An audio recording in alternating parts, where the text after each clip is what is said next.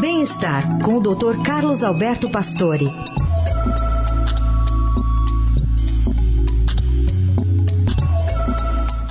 Doutor Pastore, nesta sexta, nos lembra, de, nos lembra de um importante ensinamento dos mais velhos sobre um hábito pós-almoço. Bom dia, doutor.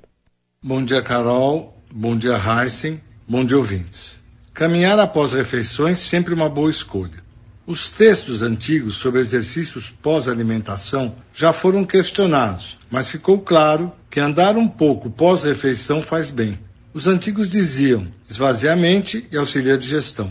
Uma grande meta-análise publicada recentemente no Sports Medicine foram sete estudos comparando ficar em pé, ficar sentado ou andar pós-refeição com relação à saúde do coração, mostrou que até para níveis de açúcar no sangue, caminhar 5 a 10 minutos teve um grande impacto na digestão e na diminuição do nível de açúcar.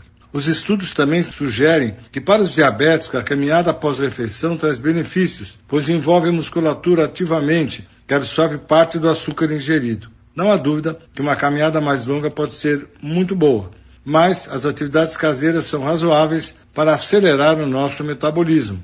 Aproveite para sempre caminhar um pouquinho pós-alimentação.